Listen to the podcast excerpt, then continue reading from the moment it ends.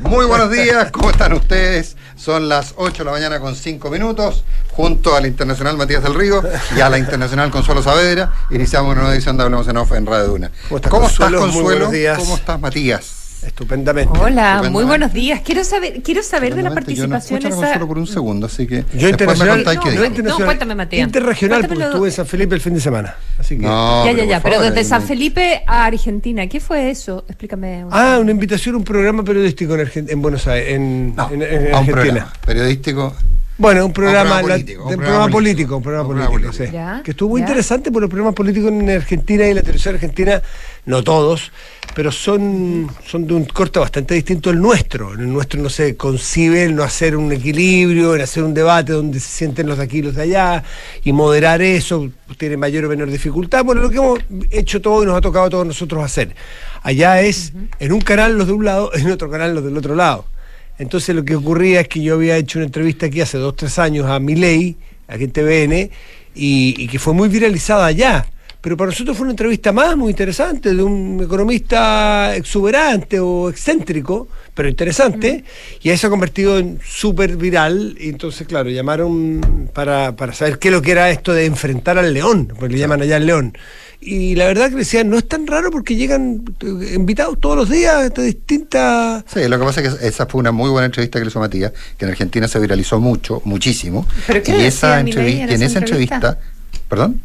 Ah, es que ¿Qué decía en esa entrevista? No, y en esa entrevista básicamente lo que hacía Matías es lo que hacemos nosotros todos los días. Tal que, cual. Que es, eh, es eh, plantearle, a- para, para- pararse con las personas de una per- perspectiva dudosa. Entonces cuando decía que había que eliminar el central, decirle, bueno, a ver, pero Claro. explíqueme por qué, y que no te hablara de los equilibrios del AFER, ni que te hablara de la curva del AFER, ni que te hablara del consenso de Génova del año 34, sino que te explicara. Y decía que, el, que, el- que los impuestos eran un robo a las personas, entonces uno lo lógico dice, bueno, por lo menos explícame algo tan Claro, llamativo. Porque tú ves una entrevista en Argentina, por ejemplo, cuando le preguntan sobre el Banco Central, y lo único que contesta a mi ley es, es que los políticos le roban a los argentinos a través del Banco Central. Y entonces cuando tú le dices, a ver, explíqueme eso, ¿por qué le roban? No, porque emiten. Ah, bueno, ok. Entonces un Banco Central que no emitiera. ¿Y no sería mejor entonces una autonomía? Que- creo que por ahí Claro, fue. ¿No sería mejor un Banco Central autónomo? No, pero es que eso no existe, como que no existe. Mm. Existe aquí, existe acá, digamos. Ahora ha ido perfeccionando el, el- el discurso. Cuando alguien pregunta eso, dice que eh, la Reserva Federal es un banco, eh, la Reserva Federal roba. ¿Ah? Porque el Banco de Reserva Federal roba, porque te- ha tenido 100% de inflación en 50 años, entonces le está robando a los americanos. Eh, Es una, mira, es, es- es bien loco todo, pero entonces esa fue la razón por la cual entrevistaron a Matías. Es un programa delirante, delirante, que después te voy a mandar el link para que lo veáis, porque es Por delirante. C5N, que es un canal muy peronista, Kirchner- muy pero no, kirchnerista, muy kirchnerista, sí, sí, sí. Ni siquiera peronista, kirchnerista. Así Ah, que estuvo interesante, pero... Entrevistaron en un canal kirchnerista. Sí, sí, se equivocaron, po.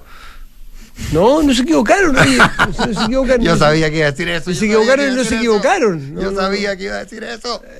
Ya, está bien. Está les, bien. les molestó que yo les dijera que, que lo natural era por qué en ese canal no entrevistaban a Macri y en el canal del otro no entrevistaban a Massa, sino que los, los, los Sí, kirchneristas pero- entrevistan pero- al propio. Pero y- ahí el conductor te dice, pero Massa va a todos lados. O sea, no hay una posición. No tengo por qué no creerle, pero está No, muy no, pero no parcializada la prensa. Y eso les molestó un poco. Le decía, yo trabajo en el canal público y trabajo desde la época de la presidenta Bachelet, el presidente Piñera y el presidente Boric.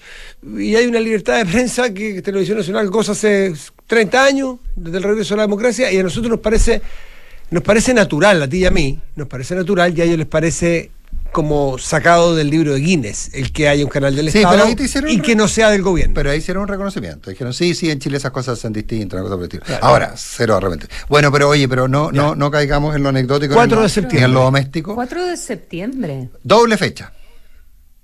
¿Tú empiezas por cuál? ¿Nosotros seguimos por la otra? Que o hay una que es más redonda. Hay una que son 53 años y otra que es un año. Por eso, la de un año es más importante que la que quiere, o sea, creo yo, porque La de un año es más actual al menos. Consuelo. Sí, yo, yo quería. Ah, ¿tú piensas las elecciones? El 4 de septiembre de Sí, 1970, hace- hoy hace 53 53 años, años. fue electo, o sea, a ver, consiguió la primera mayoría Claro, relativa. tal cual. Y así se, llama, así se llamaba en esa época, la primera mayoría relativa, Salvador Allende Gossens. Es una elección... La Tomic, Allende primero y a Tomic después. No, po. Sí, pues el segundo y tercer lugar fue ese, ¿no? No, ayer, eh, Alessandri Tomic. Sí, ah, perdón, es que te, ent- sí, te entendí Allende Tomic. No, no, entendí no, eh, fue, Me expresé eh, mal. Fue Alessandri, Ale- eh, perdón, Allende primera mayoría, Alessandri segunda mayoría, Tomic tercera mayoría. Con treinta y pocos En cada una uno. época en que no existía en Chile segunda vuelta.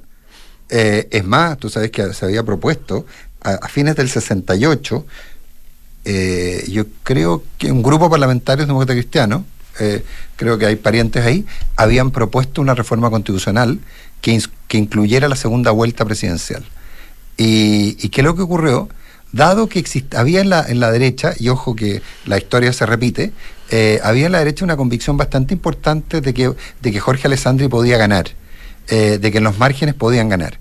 Y por lo tanto se interpretó esa, esa decisión como eh, la lógica que iba a ganar Alessandri, iba a salir segundo Tomic, con lo cual iban a ir a una, irían a una segunda vuelta Tomic y Allende, eh, Tomic y Alessandri, y la izquierda se, se- declinaría por Tomic y le quitarían, y esa fue la frase textual que creo que fue don Víctor García Garcena el que la contestó, dijo, le están intentando robar el legítimo triunfo al candidato de la derecha. Eh, entonces, porque se hubo una propuesta, como te digo, de reforma constitucional. Y, y esa propuesta no pasó. Quiere que hubiese una segunda vuelta presidencial. Eh, entonces, ¿cómo funcionaba el sistema? Hay mucha gente que probablemente no lo sabe. Es que las dos primeras mayorías iban al Congreso Pleno. Y el Congreso Pleno decidía quién era el presidente de la República. Eh, no había ninguna obligación, pero había una, una tradición establecida respecto a que el primero era el que eh, era el que conseguía el, Y el eh, resultado fue bien de tres tercios. ¿ah? 36-6 Allende, 35-3 Alessandri, Trein- 28 Tomic. Un poquito más abajo. 30 Claro. Hubo 39 mil votos de diferencia, 39 mil votos de diferencia. Ahora, votaron creo que algo así como 2 mil, eh, creo, creo que, no creo que fueran más de 4 millones, creo. Tre- eh, sí, votantes, 3 millones. Tres 2 millones. millones nueve. 2 millones, no, sí, es el- un poco menos de 3 millones. Eh, Empate virtual. 39 entre mil votos, Allende y Alessandri. 39 mil votos de diferencia, menos de un cuarto de voto por mesa, creo que era Mm. una cosa así. Eh, era una cosa bi- bien, bien impresionante. Y, y así fue. Y esa fue, y el 4 de septiembre del 70 fue entonces, fue ganó la primera la, la- la- la elección presidencial y obtuvo la primera, la primera mayoría relativa Salvador Allende Goces. Después viene toda la lógica hasta eh, toda la negociación hasta que el Congreso Pleno ratifica, luego previo acuerdo de garantías constitucionales, etcétera, ratifica a Salvador Allende como entre presidente de la medio, República. entre medio hubo una gran locura del país donde muchos, gente que se fue del país, hubo una, una hubo mucho fuga de capitales, eh, dicho aquí por Andrés Saldívar, que era el ministro de Hacienda en ese momento, de Frei saliente, de Eduardo Frei, eh, y ahí se produjo el asesinato de Schneider el 25 de octubre del 70, eh, como un intento de generar un caos porque proyectando lo que podría haber si ganaba Salvador Allende. O sea, fueron tres meses o dos meses entre que el Congreso Pleno aprueba este triunfo en primera vuelta o, o el triunfo de Allende y asume el 4 de noviembre del 70. Así que eh, eh, esa fecha. Pero tú querías ponerla del un año, que creo que es tan relevante. Eh, Me parece muy, muy relevante. Muy, muy, muy. También, evidentemente, que, todos estos días vamos a estar eh, recordando, y el sistema político, en particular el gobierno, también va, a estar recordando las fechas asociadas a los últimos 50 años, a, la Unidad Popular, al golpe, etcétera, etcétera. Pero un año del, del rechazo, que, creo que es el hito político que eh, rebaraja el, el naipe y en un proceso del que vamos a estar conversando en el programa de hoy, eh, pero en el cual todavía hay muchísima incertidumbre. Algunos plantean que es el fin eh, de- del periodo que, que se abre con el estallido social. Había una columna estupenda el fin de semana, no sé si la pudieron ver sobre, ¿Cuál? sobre este tema, de Ortúzar, de, Pablo. No, no de Pablo vi. Ortúzar. ¿En la tercera? Un poco como de, mm, de dónde viene el estallido, de dónde viene el descontento, aparte con el crecimiento económico, eh, parte con el endeudamiento y, mm, y, y- y- cómo se encarecen lo- los créditos eh, para, para, la- para los universitarios endeudados, la, la precarización de la clase media y cómo la eh, transparencia y también, no lo dice él, pero creo que eh, el destape de todos los casos de corrupción en diferentes ámbitos políticos, empresariales, eh, eh, etcétera, eh, tiene también que ver con un, con un país que había ido avanzando. Es una, una consecuencia de un avance, ¿verdad? Que se sepan esas cosas, no es que hayan comenzado a suceder cuando se descubren. Pero hace un análisis, Pablo Ortúzar, de todo lo que termina eh, frustrando, ¿verdad?, a, la, a, una, a, una, clase media que se fue precarizando y que se fue dando cuenta que, eh, porque no había crecimiento económico, entre otras cosas, que su futuro no iba a ser eh, necesariamente mejor que el, de los padres. y claro, y, luego una, una, crítica también a una clase política actual que él considera que da vueltas en, en banda, mirándose el ombligo, hablando sobre, sobre sí misma, sin ponerse de acuerdo en los temas fundamentales para poder retomar una, una, una senda de, eh, no sé, de crecimiento por una parte, pero de posibilidades, de, un horizonte de posibilidades para, para, las personas. Pero eso a propósito de eh, el, 19 de octubre, que es un proceso que eh, no se cierra, pero tiene un hito muy relevante, no sabemos si se va a cerrar o no, ¿verdad? A, fin, en el mes de diciembre, con el muy sorpresivo rechazo de sobre todo por, por, por, la magnitud del rechazo. No creo que el hecho del rechazo en sí, pero, pero sí por, por la magnitud y por la cantidad de fuerzas que votaron en contra del proyecto constitucional. yo, yo, además de lo cuantitativo del rechazo, el 62% y la fuerza, yo creo que hay algo cualitativo que es difícil de medir, pero cada uno tendrá su percepción. Yo siento que se produce un antes y un después a un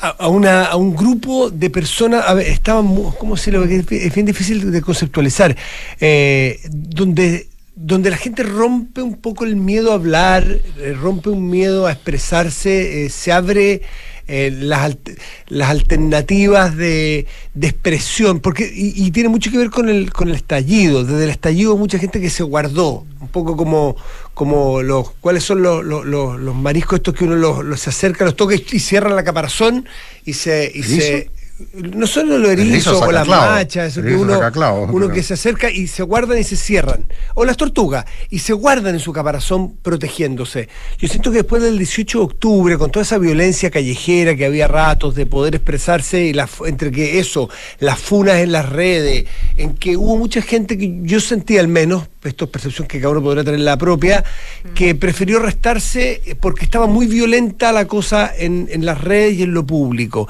Y el 4 de septiembre emerge esta, este 62% y se siente, se siente liberado de poder expresar cada uno su opinión. Yo siento que ese 4 de septiembre es bien liberador desde el punto de vista de la opinión no pública. Ninguna duda, lo ¿Mm? comparto. O sea, eh. había, a ver, había una lógica, o sea, eh, eh, pero, pero eso empezó antes, empezó un poco antes, pero, pero la materialización, como tú bien pero dices. Algo inmaterial, es difícil de medir. En el, cual la gente no estaba disponible, o sea, nadie es, no había mucha libertad para decir lo que se pensaba respecto de plurinacionalidad, respecto a un montón de cosas y, a las protestas, a las protestas pacíficas. me atrevería a decir, me atrevería a decir también que no había mucho que respecto a, al estallido.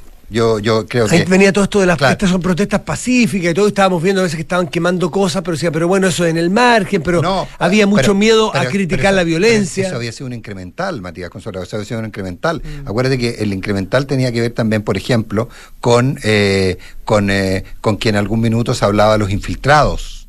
¿Te acuerdas? Se hablaba de los infiltrados en, en, en, en, las manifestaciones cuando empezaron a quemarse locales y todo lo demás. Siempre eran infiltrados siempre eran infiltrados. No, no era la manifestación. El que convocaba la manifestación no tenía ninguna responsabilidad a pesar de que sabía lo que podía ocurrir.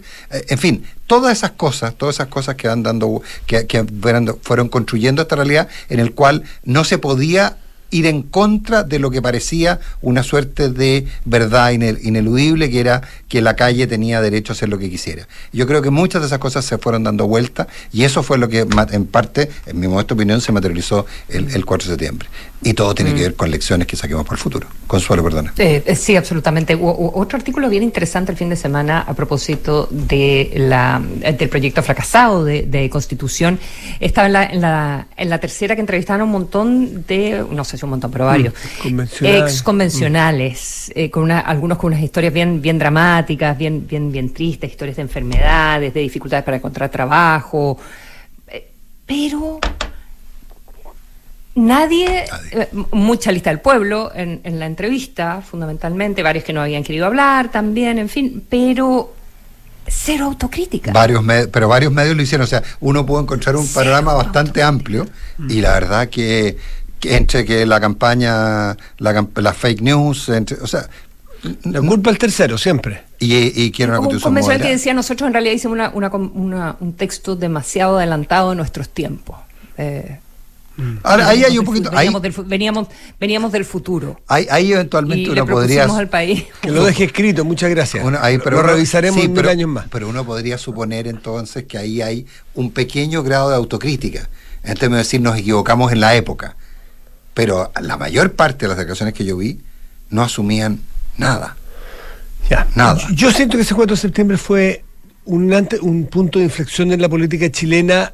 Eh, Sí, que, eh, eh, respecto del comportamiento de la ciudadanía. Y no, y no saquemos conclusiones absurdas como que el país se derechizó. No, porque, porque, eh, ahora ganó el republicano y mañana van a ganar los del otro signo. Si esto no es eso, es. Claro, pero le escuchaba a Diego Chalper recién en una entrevista con Rodrigo Álvarez que, que, decía que era el fin de la lógica del sí y el no. La verdad es que no estoy tan seguro. Yo tampoco. No, no. en los republicanos no es pura gente de derecha diría que es Hay mucha gente que va a votar por el, por el PRO de Marco Enrique Minami o el nombre que tenga en la siguiente elección y, después va a votar por la lista del pueblo y después va a votar por Parisi. Hay gente que se va a mover con mucha facilidad. Me, atrevería a decirte, Consuelo, no escuché esa parte de la entrevista de el primer bajado al auto. Eh, me atrevería a decirte que es la confirmación de la lógica del siglo. ¿En qué sentido? Eh, lo que pasa es que recordémonos quiénes votaron que no es imposible, o sea, votaron, votó que no mucha gente que después no estuvo en posiciones eh, cercanas a la, a la, concertación. Claro, seguro. Mucha gente. Entonces, el punto, y, y, no miremos, claro, la elección de Patricio Elmo, la elección de Eduardo Frey, fueron elecciones mayoritarias, decía, ah, todo el mundo, sí, eran otros tiempos, era otro lo que estaba jugando. Pero, pero yo te diría que ahí hubo también un atreverse hubo también un atreverse. También hay que entender que, la lógica del sí y el no también tuvo que ver con que muchos de los que votaron sí probablemente lo hicieron por temor, o algunos, no sé si muchos, lo hicieron por temor. Entonces, yo, yo, creo que se, yo creo que al revés, yo creo que se parecen mucho las lógicas. La elección era binaria, pero la respuesta de la gente no era binaria. Y no, Que, no eran todos los del sí o los del no por la misma razón, como no fueron todos los republicanos por la misma razón. Por lo tanto, los republicanos han de saber que no las tienen todas consigo. Por eso que los republicanos siento yo que están ahora un poco entrando, poniendo la barba en remojo respecto de retirar enmiendas, porque otra cosa es con guitarra para el presidente Boric, pero también es para los republicanos. Bueno, ustedes mandan ahora. La, la, constitución que salga ahora, en buena parte va a ser lo que ustedes quieren que salga. Entonces, si se rechaza, ustedes serán buena parte los responsables. O sea, la guitarra que le dejaron al presidente Boric en la moneda, se la dejaron también a los republicanos en la convención. Oye, tres cuartos de lo mismo es el, tema que teníamos en, en, pauta, que es el tema del acuerdo por los 50 años, porque estamos, mm. estamos llegando para allá, digamos. ¿eh? Eh, no sé, abro los fuegos. Interesante el liderazgo que toma el presidente Piñera ahí, ¿eh? reconocido por el presidente Boric explícitamente en la entrevista con Canal 13 ayer, donde dice que el presidente Piñera de alguna manera va a ayudar, no sé si lo dice con esas palabras textuales, pero va a ayudar a conseguir o a, facilitar o tender puentes para que los partidos de oposición eh, firmen. Lo que pasa es que era tan absurdo que el presidente Boric intentara ¿Se acuerdan ustedes en esa entrevista que hizo en Londres, en la BBC me parece, donde anuncia que va a haber un, texto eh, de, los 50 años, el aniversario, y, le estaba avisando por la prensa, eh, y, probablemente hay gente que se sintió que le estaban imponiendo un texto, y los textos de acuerdo es como el pacto fiscal. Los pactos se hacen cuando hay más personas de uno, de más de uno tiene que haber un pacto. Aquí un texto consensuado tiene que ser un texto hecho a más de dos manos. No sé si eso Y eso es lo que aparentemente se va a lograr, un acuerdo con mínimos, pero consensuados con la oposición. Si se logra, es un, es un muy buen. Sí, pero solo, solo si el presidente tuviera la llave. Porque, bueno, por eso. Porque, el acuerdo, porque para acuerdos, ¿qué pasa si efectivamente la, la, la oposición está disponible para firmar un acuerdo? Pero en determinadas condiciones pero los cercanos al presidente no están dispuestos a firmarlo. Tiene una semana para conseguir que participe. No es cheque en blanco. No, al presidente Boric en varias oportunidades le han planteado que no hay un cheque en blanco en esta materia. Pero el presidente Boric también ha sido capaz de sortear ese desafío diciendo, bueno, si no van ustedes, voy yo. Lo hizo el 15 de noviembre en la noche. Dijo, ustedes se bajan del acuerdo nacional, bájense, pero yo firmo como persona. Se le quebra el gobierno. Entonces, vea- veamos, si tenemos pocos días, íbamos a verlo, para que discutimos. Sí, sí, en, sí. en una semana vamos Toda a ver razón, quién razón. firmó el, tra- el, el acuerdo. Sí, ahora sí hay Vamos a ver acuerdo. también, va a ser- me hizo pensar la, la conversación que eh, tuvimos hace algunos días de cuál era la influencia que podía tener el presidente Piñera hoy en día sobre los partidos. Yo sigo Claro. insistiendo que es poca y muy poca. Yo creo que es más de lo que se piensa. Por eso. Y algunos que Veremos, creen que yo creo que eso, eso puede, lo, lo que veamos en las próximas horas quizá eh, nos dé nos dé una señal de, de eso. Yo creo que en este- Pero en Renovación Nacional están con elecciones también, Mm. y esto lo firmaría la nueva... No sé si lo alcanzaría a firmar la nueva directiva eh, o no, porque las elecciones son el fin de semana. Yo creo que no. No, yo creo que no. No, pues no alcanzaría porque. No habría de- traspaso todavía. de que asuman. No. Claro. Ya. Pero Mm. yo, yo, yo quiero decirles una cosa, que la digo responsablemente. Eh, Yo creo que el presidente Piñera puede tener algún nivel de influencia cuando se habla de reforma tributaria. Eh, yo sé que lo escuchan y hay gente que trabaja, que él presenta cosas respecto a la reforma previsional, eh, y hay un cierto interés por escucharlo. Yo diría que en esta materia el presidente Piñera no tiene mayores posibilidades de influir. Creo que tiene muy pocas posibilidades de influir por donde estaba políticamente antes del 11 de- antes del, del 5 de octubre del, del 88 eh, por eh, por donde y después del 5 de octubre por eh, lo que no hizo después del 18 de octubre. Eh, yo te diría que tiene muy poca posibilidad. No te olvides que hay una parte menor pero muy hablante, muy influyente del, eh, del, del mundo de la derecha, que considera que el acuerdo del 15 de octubre, fue un- el, que- del acuerdo del 15 de noviembre, fue una traición del presidente sería, Piñera. Sería súper interesante que el presidente Piñera consiguiera extender este puente y que alguna parte de la derecha se allanara a firmar y entrar a, a- a- a concordar mínimos para una declaración de futuro con el presidente Boric. Y sería interesante también que hubo algunos que se bajaran, porque sabríamos cuáles son los monos peludos de la derecha. Sí, Porque los monos peludos de la izquierda los conocemos. siguiendo a Natalia Pergentili. Sí, Eh, siguiendo Natalia Bergentile. Sería muy interesante. Sería muy interesante saber qué haría el Partido Republicano. Eh, en fin, eh, yo- porque el presidente Piñera marca un punto relevante si llega a ese acuerdo y logra poner ese acuerdo.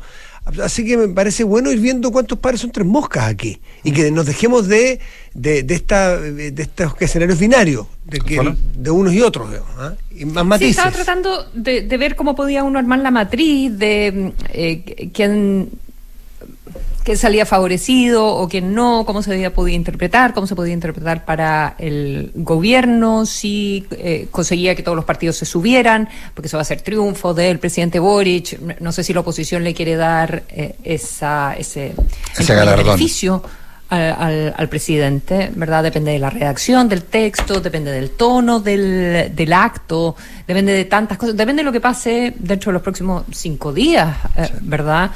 Porque eh, no creo tampoco que mm, esto es política y no estoy segura que la oposición se quiera allanar pasado mañana y dejar eh, tres días en que las cosas pueden tomar otro cariz y luego bajarse del acuerdo.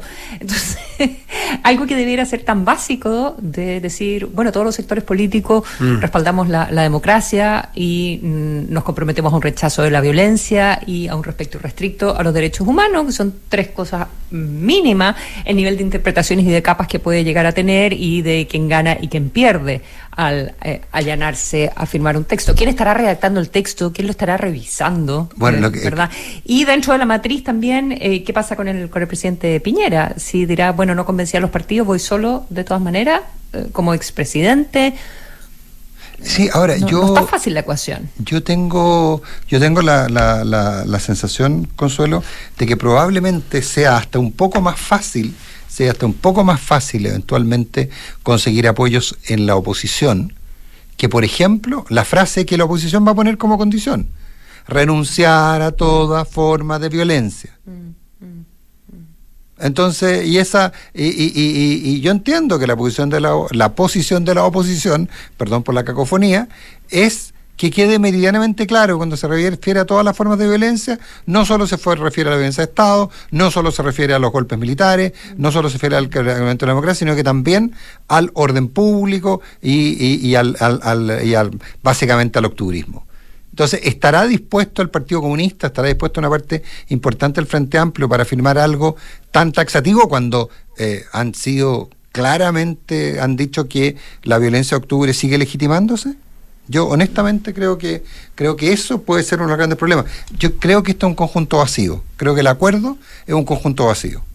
Y, no sé no sé para dónde vamos a llegar. En fin, yo, yo he puesto lo contrario. Yo he puesto que se logra un acuerdo con mínimos, pero que se logra y, y que el presidente Piñera tiene más, más músculo del que pensamos en la derecha, aunque eso no quiere decir para que nadie saque conclusiones rápidas de una tercera eh, eh, candidatura ni, ni nada de eso. Yo creo que son dos cosas realmente distintas. Pese a que la encuesta apareció ayer, ¿eh? el presidente Piñera entiendo como Tercer lugar. Como tercer lugar. Es que, claro, es, es evidente que estas cosas te empiezan a hacer aparecer e inmediatamente subes, pero me imagino que, que ya en su familia se están activando eh, alarmas. Los mecanismos de protección. mecanismos de protección de, de control de fusible, de daño. fusible, Ah, fusible, fusible. Eh, Oye, eh, a propósito de, mm, de los 50 años, no sé si tuvieron la oportunidad, pero lo recomiendo. eh, ha circulado en varios WhatsApp, qué sé yo. La BBC Mundo publicó, vi. republicó con subtítulo el reportaje que hizo el programa Panorama en 1973, eh, a, fines, a fines del 73, donde un famosísimo periodista de la BBC en esa época, qué sé yo. ¿Existe panorama todavía? Panorama sí. ¿Existe? Ah, mira. Yo creo que sí. Uy, voy a revisar, pero sí, creo Bueno, que Bueno, lo veía siempre, pero eh, no, no, es, es, muy impor- es muy impresionante. Es un reportaje Es hecho. impresionante el reportaje. Porque es- Eh, ¿qué, Poca el cosa acceso que tuvo. qué les impresionó a ustedes? A ver. en lo frívolo o en lo profundo. No, no, no, no, lo que en lo sea. frívolo, habla frívolo primero. En lo frívolo, la- el, el- el buen inglés de gran parte de los entrevistados. A mí también, a mí también. Me impresionó el acento británico de Merino. El acento británico del, del, de- del almirante Menino era impresionante. Y cierto giro. Era, era, era, Sí. era, era bien impresionante. Claro. Ah, era bien impresionante. Era bien impresionante. Eso es lo frívolo y, y- y- y el, el grupo final cantando como al- la cueca del general o la ¿Cómo se llama general, esa que era- cantante? La Ay, cantante- La Paz. La Paz. La Paz. Undurraga, ¿no? Paso Undurraga, sí. Sí, sí, sí, me acordaba de ella. Paz No, no me recordaba su nombre, pero. eh, bueno, No, ah, ¿Cómo se ahora- el programa de televisión que hacía? Es un documento histórico. Oye, es un documento histórico. Yo ¿De dónde me salió eso? Invité a mis Tanto. cabros a verlo porque, o sea, esta es una muy buena foto de Chile de los 70. Impresionante. Cómo era Chile, cómo eran las micros, cómo era la calle, cómo se decía la gente, cómo se El hablaba. ¿Viste, ¿Viste el impresionante ese entrevistado? Perdona, Sí. porque hablando como el, el de las micros, el Smith. dueño de las dos micros y el camión. El señor Smith, que ese sí que tenía acento británico. Es que Eh, británico- el Ese Cerro tenía- era Alegre, Como venía importado. Ah, ese era importado, pero- No, no, no, era importado. Era, la, colonia británica del era Cerro Alegre, pues, de Valparaíso. Probablemente. Espectacular la mirada de él, porque era muy. mm, eh, Sí. Como alguien atrapado en la circunstancia. de- Clar- claramente fue un reportaje además en el cual la Marina fue la más colaboradora. ¿eh? Si ustedes se fijan, prácticamente todas las fuentes son marinas. Mm. La visita a Dawson se hace en una, en una Marina. patru- en una patrullera de la después Armada. uno piensa toda la, la entrevista a Orlando Letelier, la cosa más. Dice todo, ¿ah? Eh, eh, dice todo. Dice todo. Y, y además tan sutilmente como el, eh, el presentador dice, dice, bueno, pudieron hablar solo de lo que podían hablar. Pero habló muchas cosas más, pues. Entre Ah. líneas habló de un montón de cosas. Pero por eso, no, no, eh, muy notable. Ahora, eh, a mí me, me sorprende porque fue un reportaje, eh, ese era un reportaje bastante, no te voy a decir neutro, súper pulcro. pero... Súper. no, no, no, no, súper no. aséptico políticamente. súper- sí, muy bien. o sea, una, un- yo creo que cualquier estudiante de periodismo tiene que verlo. ¿ah? Una, Sí. es una... O sea, no comprándose las, las declaraciones, la- la- eh, las teorías que le daban, sino que contrastándola con su propio testimonio. Ha- hablan de tanta cantidad de personas muertas, lo que yo he visto es tanto. eh, Las entrevistas, la- los no, cuerpos, fantástico, los un ejercicio de seriedad eh, periodística que uno- yo por lo menos quedé. Eso es lo que más me impresionó a mí. La ecuanimidad del periodista, que no se compró la tesis ni de unos ni de otros. Y solo consideren el contexto en el cual lo invitaron. Yo imagino que la cantidad de condiciones que le pusieron para visitar Isla Dawson, por ejemplo, o para dejarlo grabar en determinados lugares. Se acercó a Pinochet bastante, porque hay imágenes muy, muy, muy cercanas físicamente a Augusto Pinochet. Eh, pero logra zafar, me imagino, de ciertas cosas y, y Oye, presenta. el, detalle, el detalle de las canciones nazis, de, lo- de los himnos nazis con que comienza. que es algo dice, uno no se dan cuenta no ustedes que a nosotros nos molesta. Claro, en Chile no, se, Claro, dan no se cuenta dan cuenta lo- el lo efecto impresionante que que es para nosotros escuchar estas canciones nazis en el ejército chileno. No, eh, es un documento sí. histórico para Chile valiosísimo, Ah, para conocer nuestro propio país. periodista, que lata. Ayer lo, ayer lo, ayer lo, lo- lo encontré. ¿Vive ese periodista? Tiene como 88 años hoy en día. Ah, sí. era por muy- lo menos según Wikipedia. Era muy conocido, sí, sí, era. muy conocido. era muy Estoy buscando conocido. los créditos acá, pero no lo, no lo, no lo consigo. Sí, era muy no conocido. Dejémoslo que lo vea la gente porque creo que, que es un, son 50 minutos de... de- Y, está además. y- y- Realmente vale la pena. Y lo que y lo otro que es importante está bastante está muy bien subtitulado, que muchas veces eso no ocurre. ¿ah? Los subtítulos son son buenos, son son eh, calzan con el calzan con el texto original. Oye, eh, chuta, tenemos que irnos al corte. Vámonos, Vámonos. vámonos. Saca lo mejor de ti con Alemana Sport, el Centro de Traumatología y Medicina Deportiva de Clínica Alemana para todos los deportistas independientes de su nivel, con tecnología de punta y el mejor equipo multidisciplinario de especialistas. Em, dame un segundo que estoy viendo. el- No, por favor. Aquí estoy. Ah, dale. Aquí estoy, aquí estoy. Dale, desde dale. la app Talana, desde la app Talana, revisa solicitudes y gestiona la información de tu equipo fácilmente y desde un solo lugar. Talana, tecnología humana. ¿Necesitas movilidad eficiente para tu negocio? Mita Rentacar tiene la solución. Es perfecta. Arriendos mensuales de camionetas urbanas, mineras y furgones. Aprovecha tarifas especiales para empresas. Contáctalos en mita.cl o llama al 223-608633 y descubre la forma más conveniente de movilizar tu negocio con Mita Rentacar. Vive su diseño sofisticado y la potencia de sus motores en todas sus versiones. All New Mazda CX60, crafted in Japan. Hablar de inversiones para algunos puede ser un tema complicado, pero con el depósito a plazo online de Banco Consorcio la cosa es más simple y 100% online. Gana intereses invirtiendo fácil. Conoce más en consorcio.cl. Los amigos de GTE nuevamente nos sorprenden. GTE es distribuidor Starlink autorizado, así la mayor cobertura de fibra óptica se une con la mejor conexión satelital para brindar la más alta continuidad operacional a las empresas. En GTE hacen que la tecnología simplifique tu vida. Oye, un apunte, Consuelo. Eh, me dice alguien que me merece total confianza ¿Acabó panorama? que el almirante Merino fue al colegio en Inglaterra, porque su padre estuvo destinado en Inglaterra. Fue al colegio en Inglaterra y después, eh, y después estuvo en la. fue agregado naval en Londres y además estuvo en la Marina Americana. Lo de la Marina Americana me consta porque hace muchas, hace varias décadas atrás, estando yo en Machu Picchu, eh, conocido, estábamos con- yo estaba con mi papá y mi mamá en ese entonces, y nos tocó en un viaje un marino retirado eh, que hablaba bastante bien castellano. Y estuvimos conversando con él y él nos dice que había estado en Corea y que en su torpedera había servido Un señor Pepe chileno. Merino. Mira, Pepe Merino, lo recordaba con gran cariño. mira, otro dato, 4 de septiembre de 88 se inauguró San Carlos Apoquindo, Católica River. Ya, Borghi, porque tira el corte rápido, corte Ramón, please. Tira el corte rápido. Por sexto año consecutivo, la Universidad Andrés Bello es reconocida entre las cuatro mejores de Chile en el prestigioso ranking de Shanghái, siendo además la única universidad privada no tradicional en ser distinguida por esta importante medición internacional. Un ejemplo más de la labor de excelencia de los académicos e investigadores de UNAD, quienes día a día generan nuevo conocimiento para aportar al bienestar de nuestra sociedad. Universidad Andrés Bello, acreditada a nivel de excelencia en todas las áreas. ¿En qué piensas cuando piensas en el futuro? Quizás te imaginas descansando en el campo o haciendo ese viaje que siempre soñaste. Esos sueños están más cerca si te cambias a Habitat, porque somos la AFP número uno en rentabilidad en todos los fondos desde el inicio de los multifondos. En Habitat, el futuro lo escribes tú. Cámbiate en afphabitat.cl. AFP Habitat, más de 40 años juntos haciendo crecer tus ahorros. La rentabilidad de la cuota de todos los fondos entre el 27 de septiembre de 2002 hasta el 4 de agosto de 2023. La rentabilidad es variable por lo que nada garantiza que las rentabilidades pasadas se repitan en el futuro. Infórmese sobre la rentabilidad de su fondo de pensiones, las comisiones y la calidad de servicio de las AFP en el sitio web de la Superintendencia de Pensiones www.spensiones.cl. ¿Sabías que tu equipo de trabajo puede estar mejor? Cámbiate hoy a H Seguro Laboral. El seguro laboral con trabajadores más protegidos, más sanos y más felices. Porque llevamos 65 años siendo la mutualidad preferida, con la red de cuidados más grande del país, acompañándolos desde la prevención a la recuperación. Cámbiate hoy en h.cl slash súmate. H Seguro Laboral. El cuidado que las y los trabajadores de Chile necesitan. H. Vive el cuidado. Auspiciador oficial de La Roja. Las mutualidades de empleadores son fiscalizadas por la Superintendencia de Seguridad Social. www.suceso.cl Una app para gestionar vacaciones, enviar a firmar documentos desde donde sea que estés. Sí, eso y mucho más es posible con Talana.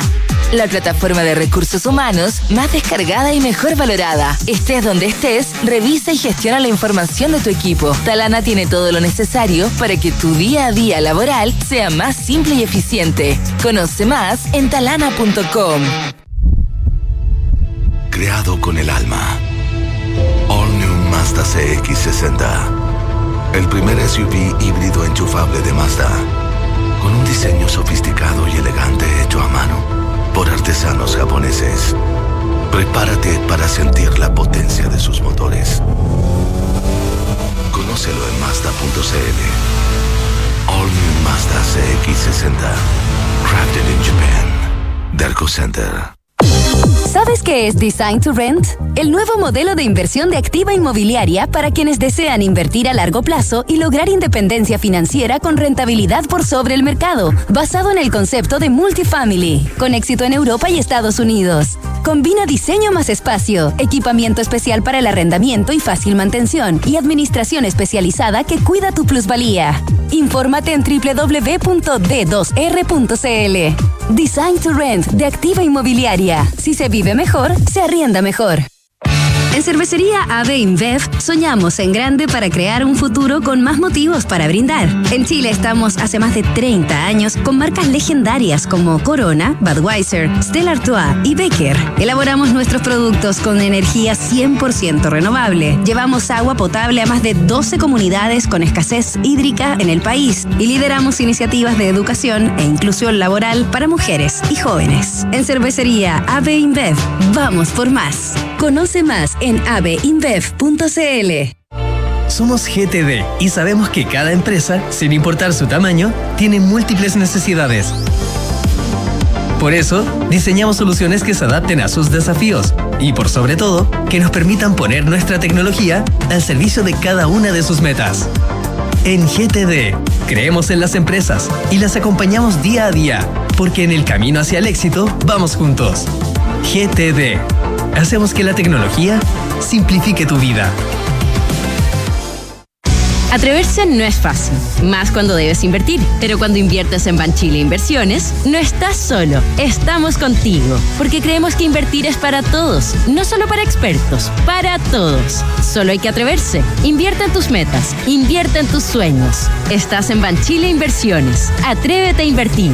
Descarga la app Mi Inversión. Banchile Inversiones. La marca Banchile Inversiones comprende los servicios prestados por Banchile Corredores de Bolsa CA y por Banchile Administradora General de Fondos CA. Este 18 extra largo tiene muchos destinos para viajar, pero ¿dónde partir está claro? Desde Mita Renta Car. Porque si vas a Piriway, Pirihueco o Panguipulli, viajas con la consentida o vas con tu amigo el guatón Loyola, puedes tener un 18 inimitable. Con las oportunidades que Mita Rentacar tiene para ti con precios especiales para fines de semana largo. Aprovecha los días inimitables. Este 18 con grandes descuentos y date una vuelta con Mita Rentacar. Este 18 extra largo, elige tu destino. Nosotros te llevamos. Más en mita.cl. Que las cripto, los NFT, blockchain, todos buscamos en qué poder invertir algo de plata y tener un beneficio, pero todo eso es muy complicado e incierto. Con depósito a plazo online de Banco Consorcio, me voy a la segura, con plazos desde 7 días a un año, fijos o renovables, y además lo puedo tomar en pesos o si quiero también en UF. Re fácil. Gana intereses invirtiendo fácil y seguro. Solicita hoy tu depósito a plazo online de Banco Consorcio con una conveniente tasa de interés. Conoce más en consorcio.cl. Infórmese de las tasas disponibles en www.consorcio.cl. Depósito a plazo online disponible solo para clientes cuenta corriente o cuenta más. Otorgamiento de cuenta corriente o cuenta más sujeto a evaluación comercial. Infórmese sobre la garantía estatal de los depósitos en su banco o en www.cmfchile.cl. Hablemos en off. Nicolás Vergara, Consuelo Saavedra y Matías del Río están en Duna. El prestigioso ranking Shanghai, uno de los más importantes a nivel mundial, posicionó a la Universidad Andrés Bello en el top 4 de mejores universidades chilenas. Un reconocimiento a los académicos e investigadores de UNAV, que desde su quehacer aportan al bienestar de la sociedad. Cámbiate a H Seguro Laboral, el seguro laboral para que tu equipo esté mejor en h.cl slash súmate. H Seguro Laboral, el cuidado que las y los trabajadores de Chile necesitan. Design to Rent de actividad inmobiliaria, el concepto multifamily exitoso en Europa y los Estados Unidos ya está en Chile. Ideal para inversionistas y arrendatarios exigentes con administración especializada que cuida tu plusvalía. Infórmate en www.d2r.cl. Cotizar para el futuro siempre es bueno y complementarlo con APB mucho mejor. En Banchile Inversiones quieren que conozcas la importancia del ahorro previsional voluntario. Ingresa a banchileinversiones.cl, infórmate y comienza tu APB ahora. Cervecería AB InBev cuenta con marcas como Corona, Budweiser y Becker. Elabora sus productos con energía 100% renovable, ha llevado agua potable a más de 12 comunidades del país y lidera iniciativas de educación e inclusión laboral. ¿En qué piensas cuando piensas en tu futuro? Tus sueños están más cerca de ti si te cambias a Habitat, porque aquí el futuro lo escribes tú. AFP Habitat, más de 40 años juntos, haciendo crecer tus ahorros. Son las 8 de la mañana con 44 minutos y tomamos contacto con Domingo Lovera, eh, miembro de la Comisión Experta de la Nueva Constitución. Domingo, ¿qué tal? Muy buenos días, gracias por estar con nosotros. Domingo, buenos días. Buenos días, Consuelo, Nicolás Matías, un gusto conversar con ustedes. Eh, Domingo, el, eh, ¿qué rol están teniendo en el día a día los expertos? Em, bueno, hay, hay varios roles, ¿no?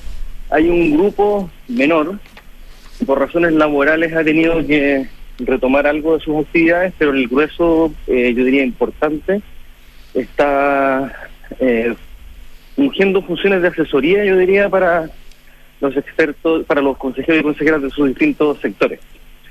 Eh, y esa es la función que hoy día estamos desempeñando. Y, Domingo, te- yo te quería preguntar, ¿qué, te ocurre a ti cuando lees, casi desde lo emocional, cuando lees eh, así de manera suelta por ahí, ya sea por un Twitter o, un- o una declaración de un político, ¿por qué no hacemos un acto patriótico, retiramos todas las enmiendas y aprobamos el texto de los expertos? Como diciendo, para que no sigamos eh, tensando esto, si lo de los expertos logró tanto consenso, técnicamente es un mínimo que es muy interesante.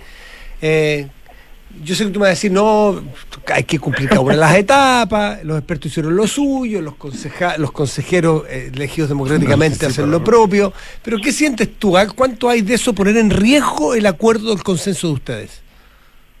Bueno, sí, es que mi, mi, mi comentario viene muy de cerca, ¿no? Por haber Cejo. participado de, ese- de esa, de esa comisión. Pero es cierto, a ver, lo que, lo que yo creo, Matías, que hay en el anteproyecto es un acuerdo político muy labrado. Eso dependió, yo siempre lo he dicho, de dos cuestiones. Eh, actitud, o sea, una cierta actitud con la que nos acercamos a ese trabajo, y diseño, esto es clave. Eh, estábamos prácticamente, por así decirlo, empatados en sectores. Eh, y eso hizo, claro, que con un cierto descontento final, todos quedemos, aunque suena paradoxal, contentos con el resultado de ese anteproyecto.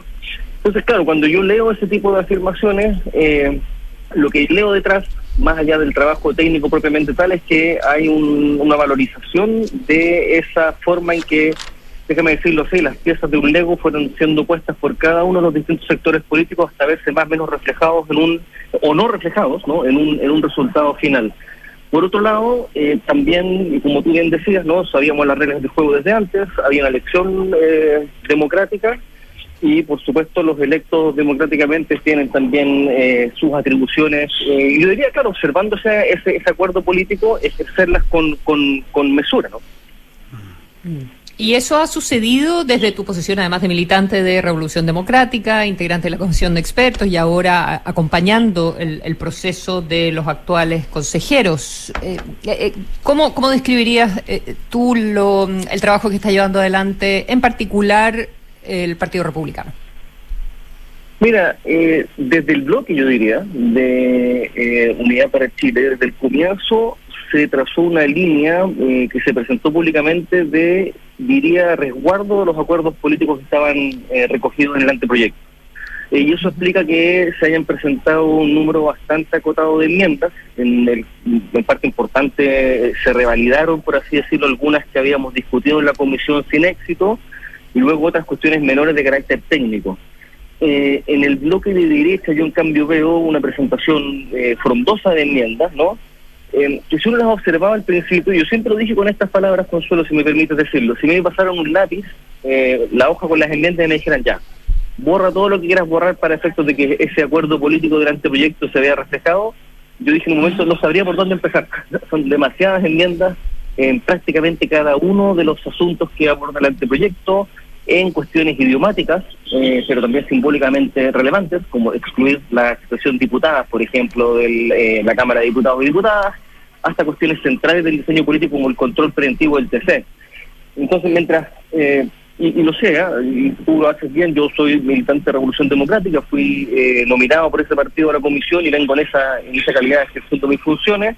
Eh, yo leo un sector que ha abrazado el anteproyecto, digamos, más bien el acuerdo político detrás y otro que lo ha estado más dispuesto a, a hacer tambalear.